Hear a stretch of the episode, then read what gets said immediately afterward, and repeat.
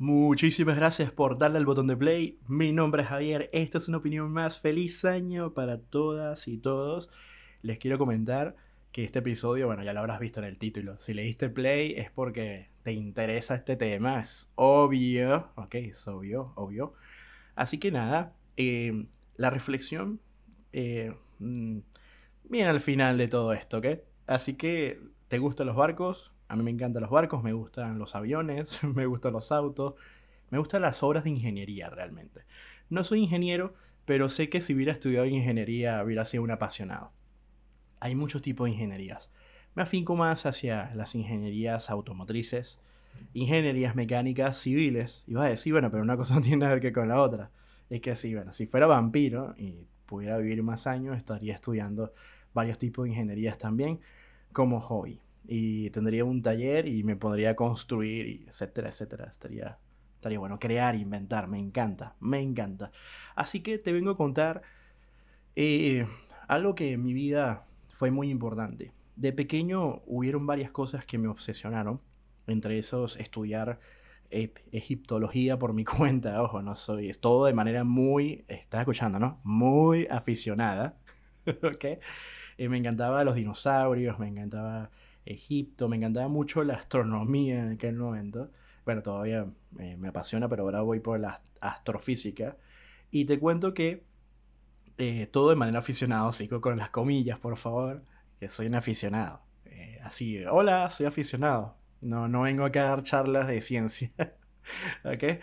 El punto es, el Titanic. Eh, wow. Yo de pequeño, más allá de una tragedia y ser algo muy triste, porque es una historia triste, es un barco a la cual, eh, más allá del marketing que, tuvo el antes, mediante y después, ese barco eh, yo lo, lo estudié muchísimo. Incluso tengo una anécdota. Yo tenía uno de mis mejores amigos de la escuela. Te saludo, Pedro. Eh, yo lo admiro mucho porque Pedro era un hombre avanzado a su época. Es una persona con un cociente intelectual muy, bastante, bastante más arriba de la media y se notaba. Y Pedro eh, y compartíamos esta afición por, por los barcos, ¿no? Por los aviones. Sobre todo de la Primera y Segunda Guerra Mundial. Y nos empezamos a comprar esos, esos barcos para armar, ¿sabes? Y, mm, y, yo me compré el Bismarck y él también, el Duke of York, el Musashi de Japón, bueno, compramos esos barcos para armar, los pintábamos. Bueno, yo no tanto los pintaba, sino que los armaba, pero tampoco los pintaba. Un día pero me dijo, wow, me compré un, un portaaviones. Bueno, estábamos en esa época por un tiempo. Después vi planos, triplanos, etcétera, etcétera. Y iba a la tienda, que no quedaba tan...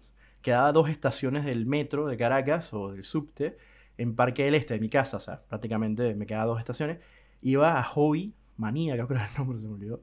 Y ahí veo en la, en la vitrina el transatlántico RMS Titanic para, para armar. Y dije, oh por Dios, no recuerdo bien la escala porque lo olvidé. El tema es que costaba algo de plata. Y tuve la suerte que la pude ahorrar con el tiempo y nadie compró el transatlántico, así que pude comprarlo. Y adivinen qué, nunca lo pude armar. Porque eso pasó justo cuando yo termino de estudiar en la escuela y voy a la universidad. Y la universidad me absorbió tanto, pero tanto, en todos los aspectos. O sea, nuevos amigos, salida, joda, playa, estudiar, estudiar, estudiar, joda, y así. Y adivinen qué, el barco quedó ahí.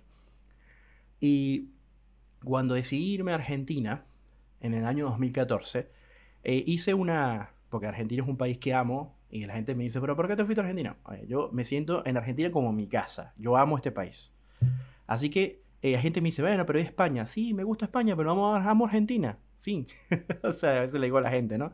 Cuando decidí irme a Argentina, me di cuenta que ese barco lo vendían acá en Buenos Aires para armar. Y no me podía traer todo. Así que lo vendí con mucho dolor y lo entregué. Y la persona era también igual de fanática del Titanic. Es más, nos pusimos a hablar y todo cuando se lo entregué. No lo conocía, evidentemente. Porque gracias a Mercado Libre, pude venderlo. Y em, acá lo vi, por cierto, pero algún día lo compré. En fin, muy fanático del Titanic. Te podrás imaginar cuando salió la película cómo estaba, ¿no? En el 97 estaba, oh por Dios, fui a ver la película tres veces. O sea, es una, una locura. Eh, estoy hablando de que en esa época ver una película tres veces en el cine te miraban raro. ¿eh? Fui tres veces queriendo ir más, porque te digo que tampoco estaba, estaba muy ocupado en el 97, era menor de edad y bueno, tenía, que, tenía compromisos. Y más bien mi mamá, wow, hizo cosas geniales. Me, me, me, me llevó mi primo, después me fui con mis primos otra vez y así. El Titanic. Estaba tan emocionado. tan emocionado. La película me encantó.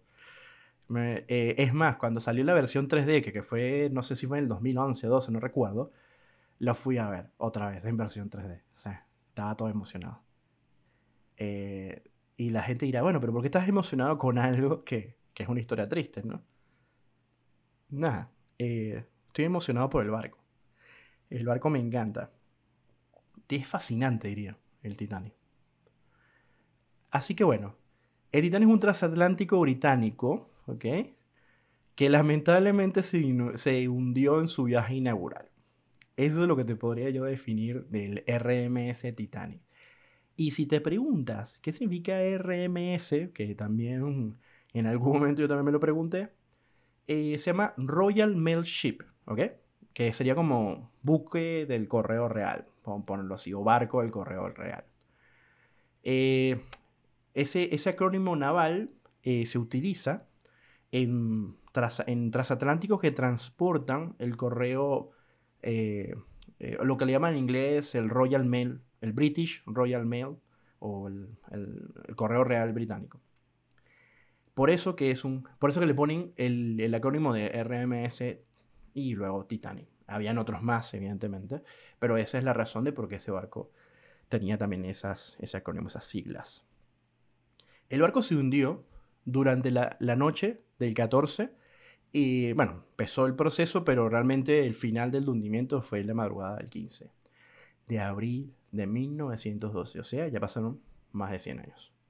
En el 2012 se cumplieron los 100 años del hundimiento del Titanic. Lamentablemente murieron eh, unas 1.496 personas y iban a bordo 2.208 si no me equivoco. Eh, otra cosa que también ocurría es que el barco tenía un apodo. Le, dijeron el insumergible, ¿no? Eh, si te pones a leer los libros de historia del Titanic, más allá de haber visto la película, hay unos, unas fuentes de debate con respecto al insumergible, ¿no? Eh, acuérdate que era un barco marketingiano, o sea, había mucho marketing alrededor, pero lo tienen que vender como algo muy genial. Si tú ves a los hermanos del Titanic, eh, como el Olympique, por ejemplo, tú dices, pero ¿se parece al Titanic? Claro que se parece al Titanic, son hermanos. El tema es que lo que diferencia un barco a otro es que tiene algunas mejoras. El Titanic tenía eh, la clase, las tres clases, se notaba mucho la diferencia en lo que es la decoración y sobre todo eh, tenías en la parte de lo que es el casco del barco había mejoras, bueno, una cantidad de, cosas largas que te puedo, es una lista larga de cosas que, que lo diferencia y el dueño o la empresa dueña, eh, la empresa naviera dueña del barco, o los propietarios del Titanic, como decirlo de esa manera, era la White Star Line. ¿eh? Y su presidente, para 1907, eh, sí, para decir 1907, no sé si estuvo antes, no recuerdo bien, pues mi salero no puede guardar tanta información así, se llama Joseph Bruce Ismay. Luego, cuando el barco se construye con muchas dificultades, la, la White Star Line eh, empieza todo el proceso marketingiano eh, por la decisión que tomaron en construir el barco con el diseñador Thomas Andrew, que no fue él únicamente que diseñó el barco, sino también tuvo algunas, vamos a decir, personas como alguien llamado Harlan y Wolf y su cuñado Alexander eh, Carlisle, creo que sí, creo que se pronuncia así su apellido, no, no lo recuerdo bien. Ese proyecto de construir eh, embarcaciones muy poderosas allá en, Belfast, en Irlanda del Norte, los diseñadores fueron como, como decirte, eh, tenían todo para hacer la gran flota de barcos. Pero querían simplemente hacer el gran barco, que era el Titanic. Y más allá de esto, lo que te quiero comentar, que eligen para su viaje inaugural a un capitán que tenía que retirarse prácticamente con honores, que se llama Edward Smith, que también lo ves en la película. Así que todo esto era como el plan, ¿no? Era un barco muy rápido, muy imponente, eh, y además de eso, en su viaje inaugural, llegar antes de la fecha y tener el supercapitán. ¿Qué más se le puede pedir en la vida, no? El Titanic, técnicamente, porque la historia es muy larga y compleja, cuando, eh, vamos a decir, está en su etapa de, construcción ya un poco avanzado, hay unos documentos que dicen que el barco fue modificado en la proa, que sería en la parte frontal, la parte de adelante. Y eso se debe a que el Olympic y otros barcos habían tenido accidentes, incluso con iceberg, y habían chocado de frente. Y nada, lo que hicieron fue como reforzar al Titanic más en esa área. Y según algunos expertos, se dice que eso fue una de las razones por el cual el barco terminó teniendo una debilidad para hundirse. Y tú dirás, pero ok, explícame esto. O sea, si están reforzando el barco, ¿cómo puede ser una debilidad? Bueno, te comento. ¿Por qué grabo este episodio? Este episodio es para explicar mi conclusión del Titanic. El Titanic realmente era un barco muy fuerte. Y sí, era muy difícil hacerlo hundir. Eh, para, o sea, vamos a estar conscientes, se venía un acorazado de guerra y lanzaba, claro que lo hundes, evidentemente, ¿no? Pero, ¿a qué hago referencia con ser muy, es muy difícil para hundirse? Porque el barco era bastante fuerte. Y te voy a dar varias razones. ¿Cuáles fueron los errores? Realmente. La cadena de errores, todas, fueron probabilidades para que el barco se hundiera de algo muy rebuscado. ¿Ok? O sea, es decir, mira, primero, la época del año donde estaban viajando, había iceberg. Ok, perfecto, buenísimo. Segundo, eh, cuando tú tienes un... Eh, no importa que, quiénes están en el barco.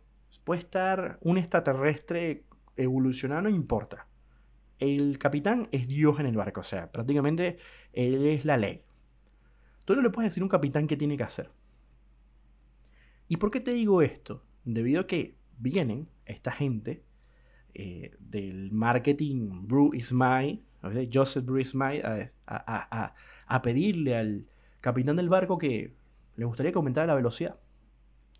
El capitán de una otra manera accedió a eso aunque es muy complicado saberlo, según algunos testigos, él no estaba muy de acuerdo, pero terminó accediendo de otra manera. Eso es un error, ¿ok? Es un error. Eh, ¿Por qué? Porque es temporada de iceberg, por ponerlo de esa manera. Así que, ok. El barco, por cuestiones de diseño, no tenía reflectores que iluminan hacia el frente.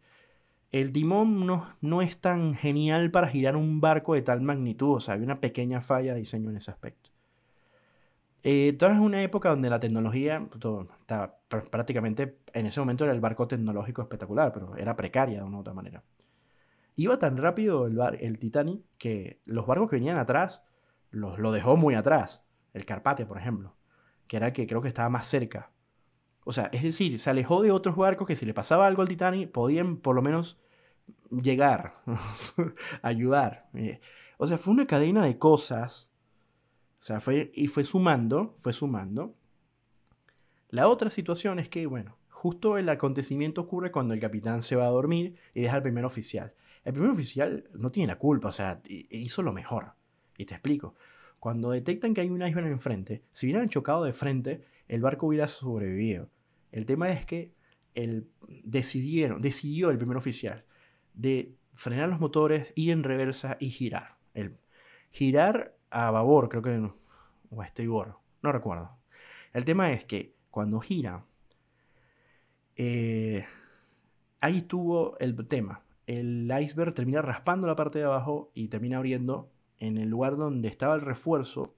Terminó siendo, eh, no, terminó siendo una barrera de poca flexibilidad para luego abrir más de atrás, o sea, más, más lejos de la proa. Y ahí justo en ese momento es donde entra el agua en un, compartimiento que hundiría prácticamente, o sea, que, llenaría los cinco compartimentos y terminaría el barco en el fondo. O sea, es decir, la cantidad de cosas que se las decisiones que se fueron tomando eran tan rebuscadas. O sea, para, o sea es, decir, es como que te dijera, bueno, si quieres hundir, vamos a suponer que yo quisiera hundir el Titanic, ¿no? Y yo, bueno, quiero hundir el Titanic, bueno, y te dicen, bueno, para hundir el Titanic tienes que hacer toda esta lista de tareas. y tienes que hacer que el capitán lo convenza y vaya a esto, y tienes que hacer esto y esto y esto y esto. Y tú dices, pero por Dios, ¿cómo puedo ser yo? O sea, es complicado, ¿no? Y dices, bueno, todas esas tareas se dieron para que el barco se hundiera. o sea, es como que, y te digo que hay más. Entonces no te quiero aburrir. ¿Sabes algo? ¿Sabes qué es lo más triste de todo esto? Es que el barco fue tan fuerte que le dio la oportunidad a que la gente pudiera salir del Titanic. O sea, le dio la oportunidad al barco. Tú no has visto a veces cuando los barcos se hunden que se ladean, que se van, que, se hunden de manera terrible. No, no. El barco fue tan noble que se, que se fue hundiendo lentamente en una posición para, para poder, para que la gente pudiera salir. O sea, el, tema, el problema es el humano. ¿ok? Por varias razones. Mira, la cantidad de botes salvavidas ha sido controversia todo el tiempo. Hay personas que decían que había lo suficientemente botes salvavidas para salvarlos a todos, o la gran mayoría. Eh, otra gente decía que no. Eh, en fin, la respuesta, según mis investigaciones, es que no habían lo suficientemente botes salvavidas debido a que había una falla, o sea, mm, era un problema de diseño en, algunas, en algunos aspectos. Así que, sin caer en eso, se podían salvar más de 1.496 personas, se podían. O sea, por lo menos llegar a casi el número cerca del 2.000. Pero el tema de las clases sociales, el tema de, cómo se hicieron las cosas, porque se supone que los oficiales, que, es la tripulación, que trabaja para el barco, está preparado para una situación así. y, el caos se va a generar igual. O sea, te gusta o no, pero las decisiones que fueron tomando internamente fueron, ah, hicieron que murieran más personas. Y sobre todo, la gente que, la clase social que, que decidieron que es la que menos importa, que es la tercera clase que es triste lo que estoy diciendo, pero es que lamentablemente eso fue lo que hicieron. Y también colocando, bueno, o mujeres y niños primero. O sea, todo eso lo puedo llegar a entender. La cuestión es que eh, todo, todo, todo ese, esa, ese, ese tiempo que duró el barco, eh, que fueron eh, las dos horas, ese, ese, ese tiempo, o sea, daba como para poder hacer todo tranquilamente, entre comillas. Pasa que no es fácil debido al caos que se genera, pero como lo he dicho siempre, la tripulación está, eh, estudia y trabaja para eso, sabe que eso puede llegar a pasar. No, son, no les cae como por sorpresa, como le ocurre a, un gobierno que le cae una pandemia. Ah, no, no, no sabíamos cómo tratarnos de una pandemia. No sé si me explico. Entonces, hay cosas con las cuales no estamos preparados, pero ellos están preparados. O sea, la otra situación es que además el barco más cercano no llegaba, o sea, prácticamente. O sea, debido a todas estas situaciones, el barco terminó hundiéndose de la manera más dramática del mundo eh, y se fue y se llevó eh, a mil em, a 1496 personas.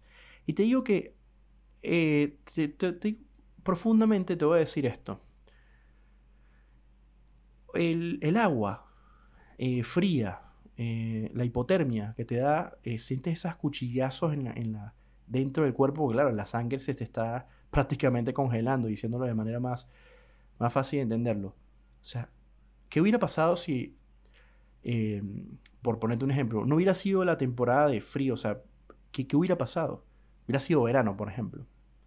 O sea, esas personas que hubieran quedado en el agua pueden haber subsistido, hubieran sobrevivido, hubieran buscado la manera de muchos. Quizás sí, es decir, también estaba en contra del clima. O sea, había demasiadas cosas en contra. Y bueno, y era otra época, no había esta contaminación que había ahora, ¿no?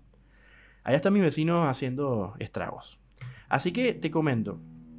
El Titanic, luego de hundirse y que pasan todos estos años, fue descubierto, porque lo estuvieron buscando en el fondo del, lecho marino, 3.784 metros. ¿Sabes lo que es eso, no? La profundidad que hay ahí. Encontraron los restos del Titanic, bueno, eh, que, los restos hablan por sí solos, puedes hacer la autopsia, por decirlo de esa manera. Y eh, eso fue el primero de septiembre del 85, yo tenía dos años eh, eh, recién cumplidos, pues yo nací en 29 y lo descubrió Robert Ballard. Nunca lo voy a olvidar el documental. en el fondo de el, bueno, todo el mundo sabía dónde más o menos dónde estaba, en Atlántico Norte. Y te comento que todo, eh, a mí me encantó la, todas las eh, eh, por ejemplo, este James Cameron, cuando hizo la inmersión a ver el barco, me encantó todo lo que estudiaron, me encantan los documentales que hay, que buscan la verdad, sobre todo porque el barco habla por sí solo. Lamentablemente el barco algún día va a dejar de existir ahí abajo para, para, que nosotros podamos ver porque el lecho marino se lo va a terminar tragando. Eso va a pasar, no ahora, pero mucho tiempo. Pero el Titanic es, era un barco muy fuerte y lo puedes ver con, con sus restos. O sea, ¿sabes qué es la cantidad de toneladas que tiene ese barco? Eh, bajar en una, vamos a decir, la forma como se fue hundiendo de 3.784 metros y golpear el lecho marino a la velocidad con la que iba y el barco no se destruyó. O sea, dime si el barco no era fuerte. El barco era muy fuerte y se hundió por una, por una improbabilidad que, fue, que se convirtió en una gran probabilidad. Esto eh, es lo, la estupidez humana. Es. La, estupidez humana eh, hace que todas estas cosas ocurran. Porque más vale el dinero, el poder, eh, el marketing. Y lamentablemente se pagó con la vida de 1496 personas. Y, tú, y cualquier persona dirá, bueno, pero muere gente todos los días y muere, muere gente de hambre por guerras, por guerrilla, por lo que sea. Y sí, eh, pero la reflexión de un barco como esta, como este, es ver cómo el, humano se comporta con, porque uno se cree mejores que otro. Y hay una serie que se llama Los 100, que está en Netflix, por cierto, y esa serie eh, te muestra el conflicto que tienen los, los, seres humanos cuando estamos en un momento de supervivencia. Y, nosotros vamos a luchar por nuestra supervivencia y eso es muy, muy normal en nuestra especie. La cuestión es que lamentablemente eh, la oportunidad de salvarse en un hundimiento con tantas personas dentro de un barco de metal que pesa no sé cuántas miles de toneladas, la oportunidad de salvarse era más para unos que para otros, teniendo las herramientas para poder hacerlo, pero el mismo caos no lo permite. Por simplemente la decisión de un pequeño grupo de personas de colocar a, esas altas velocidades para llegar antes de la fecha, para romper los diarios allá en el nuevo mundo y en el viejo mundo, decir, oh, llegó el Titanic a tal, antes de la fecha pautada. Pero sí lo lograron, rompieron los diarios, pero con el hundimiento. Eso es triste. Y, eso, em, ese, ese, barco, por eso que lo considero un, barco todoterreno, un, un barco que le hace honor a su nombre. Recuerda que Titanic es un nombre fuerte. Bueno, el barco lo es, lo era. Bueno, lo es porque está abajo. No flota, pero está abajo. ok.